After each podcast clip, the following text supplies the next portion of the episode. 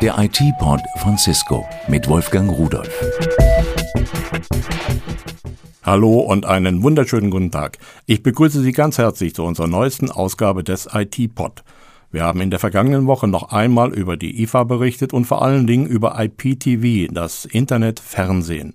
Ob es denn schon möglich ist und ob es unser jetziges Fernsehen ablösen kann, dazu haben wir den Internetpionier Klaus Birkenbiel befragt. Das ist ja nicht das, was eigentlich Rundfunk mal war. Rundfunk war ja, man sendet einmal aus und viele können es empfangen. Diese Struktur kann durchaus aufs Internet abgebildet werden. Die Techniken dafür sind da, dass also der Server ein Paket einmal rausschickt und man an den verschiedenen Routern die Sachen weiterverteilt werden. Das würde die Last, die aufs Netz durch IPTV zukommt, deutlich reduzieren und damit wird es durchaus eine realistische Anwendung. Also, es muss noch einiges in der Technik getan werden in unserem Netzwerk und dann wird das Fernsehen auch über das Internet in einer vernünftigen Qualität und Geschwindigkeit übertragen werden können. So, heute ist unser Thema Wissen.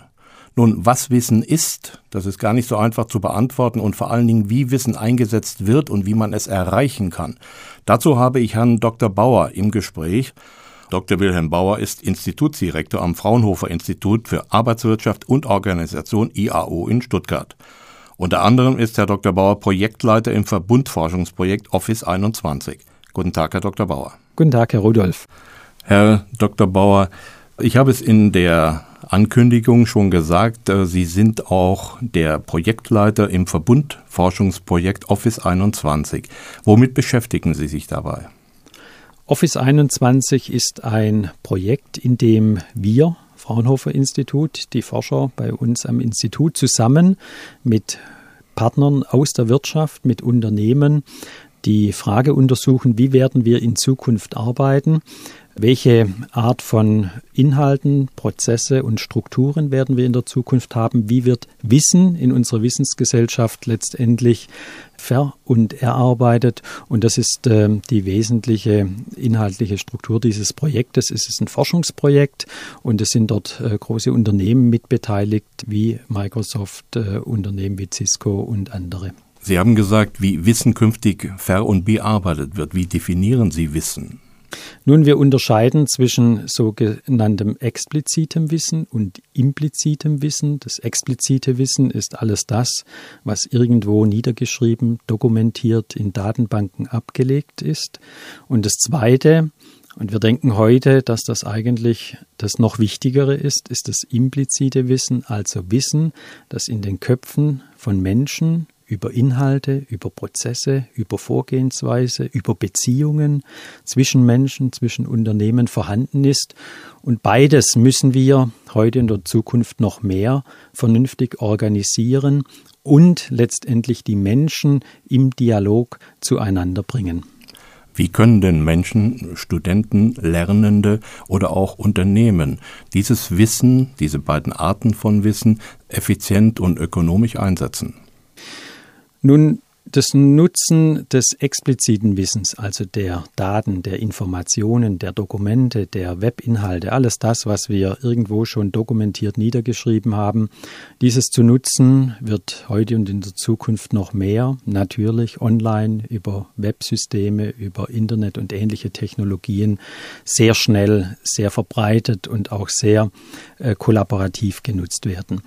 Das implizite Wissen, also das, was in den Köpfen der Menschen, der Mitarbeiter, der jungen Menschen steckt, äh, dieses einzusetzen, setzt voraus, dass wir sehr perfekte Prozesse der Zusammenarbeit, der Kommunikation, des Austausches von Menschen haben. Wir haben äh, früher immer gedacht, dieses implizite Wissen müssten wir auch irgendwie niederschreiben. Wir müssten Menschen dazu motivieren können, dass sie diese Dinge, die sie im Hinterkopf haben, Erfahrungen, dass sie die irgendwo niederschreiben, damit andere davon partizipieren können. Wir wissen heute, dass das nicht ohne weiteres möglich ist und eigentlich nicht funktioniert. Wissensmanagement nach altem Gusto ist eigentlich tot, war nicht erfolgreich. Was wir heute wissen ist, wir müssen die Kommunikationsfähigkeit von Menschen verbessern. Wir müssen sie dazu bringen, dass sie Erfahrungswissen, dass sie Prozesswissen, dass sie Kontaktwissen,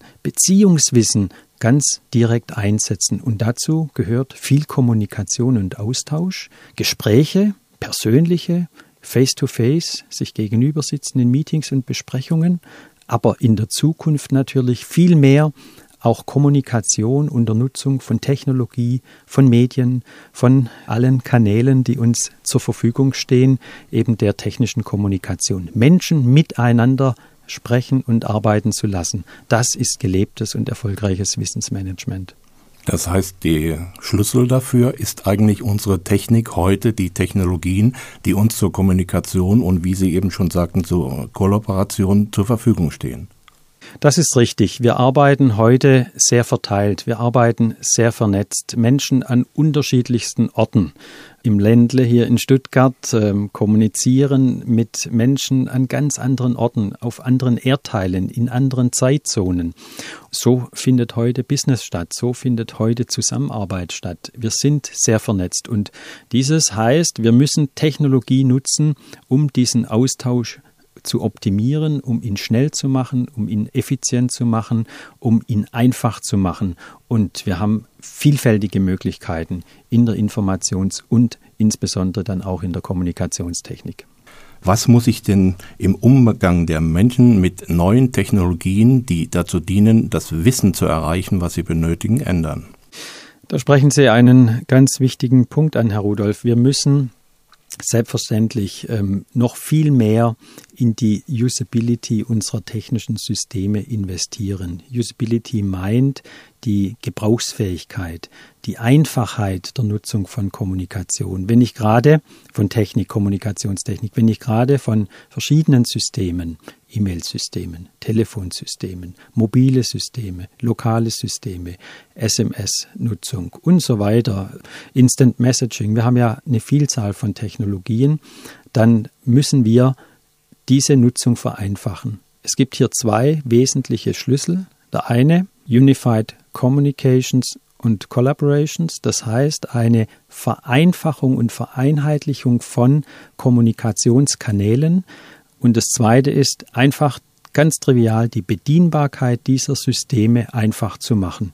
Ich denke da zum Beispiel an Sprache, Sprachwahl von Telefonsystemen. Wir wissen oft die Namen von Menschen. Warum müssen wir kryptisch in irgendwelchen Datenbanken Telefonnummern suchen, dann vielleicht per CDI wählen? Das sind so Dinge, da muss die Technik und die Hersteller dieser Technik noch viel tun.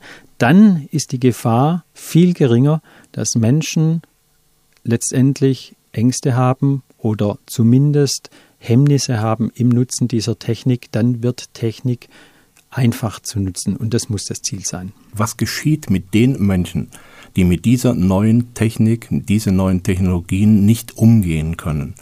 Also die Frage erscheint mir ein bisschen zu schwarz-weiß, wenn ich es mal so sagen darf. Es sind viele Technologien und das Schöne daran ist, auch wenn ich über Unified Communication spreche, das Schöne daran ist, dass wir unterschiedliche Technologiekanäle haben und ich kenne nun wenige Menschen, die gar keine Technik nutzen möchten. Der eine ist sehr gut familiär mit dem Telefon. Er soll auch dieses Ding weiter nutzen können. Und zwar auch dann, wenn er eigentlich auf der anderen Seite einen Gesprächspartner hat, der lieber eine E-Mail empfangen möchte. Dann spricht der eine in sein Telefon, weil ihm das sehr gewöhnlich und äh, eine ganz äh, vertraute Technologie erscheint und beim anderen kommt dieses als beispielsweise eine E-Mail raus. Und das heißt, wir müssen diese multiple Technologie so zusammenschalten, dass jeder mit der Technologie arbeiten kann, die ihm passt, die zu seiner aktuellen Situation passt. Wenn er mobil ist, ist das was anderes, wie wenn er im Büro sitzt und wenn er zu Hause ist, vielleicht nochmal eine andere Technologie. Und dann bin ich der Meinung, dann muss gar niemand abgehängt werden. Dann können alle mitkommen und können alle sich in dieses Kommunikationssystem Wissens Austausch- und Verteilsystem wunderbar einklinken. Sind denn in den Unternehmen die Voraussetzungen ausreichend gegeben, um diese neuen Technologien einsetzen zu können? Es gibt sicherlich Unternehmen und auch Branchen, die hier weiter sind und andere, die noch Nachholbedarf haben. Ich denke gerade auch an die kleinere und mittelständische Industrie. Dort wird und muss in der Zukunft sicherlich noch mehr für diese Themen investiert werden. Insofern bin ich ganz, ganz optimistisch. Wir haben alle Möglichkeiten und Chancen, es entsteht aber nichts von selbst, sondern es muss geplant werden, Strategie entwickelt werden und dann auch umgesetzt werden. Und ähm, ich denke, das muss niemand nur alleine machen, sondern es gibt ja wirklich perfekte und gute Partner in der Wirtschaft, die diese Dinge umsetzen können in der IT- und Kommunikationsbranche. Und insofern gibt es für alle Unternehmen Riesenchancen, die Dinge schnell und auch zum Erfolg zu bringen. Herr Dr. Bauer, ich danke Ihnen für diese Information und auch für die Bestätigung, dass man vor Technik keine Angst haben muss. Ich danke Ihnen für das Gespräch. So, das war's für heute. Ich bedanke mich bei Ihnen fürs Zuhören. Ich hoffe, es hat Ihnen gefallen und Sie sind nächste Woche wieder mit dabei. Ich wünsche Ihnen einen stressfreien Tag und tschüss. Das war der IT-Port von Cisco mit Wolfgang Rudolf.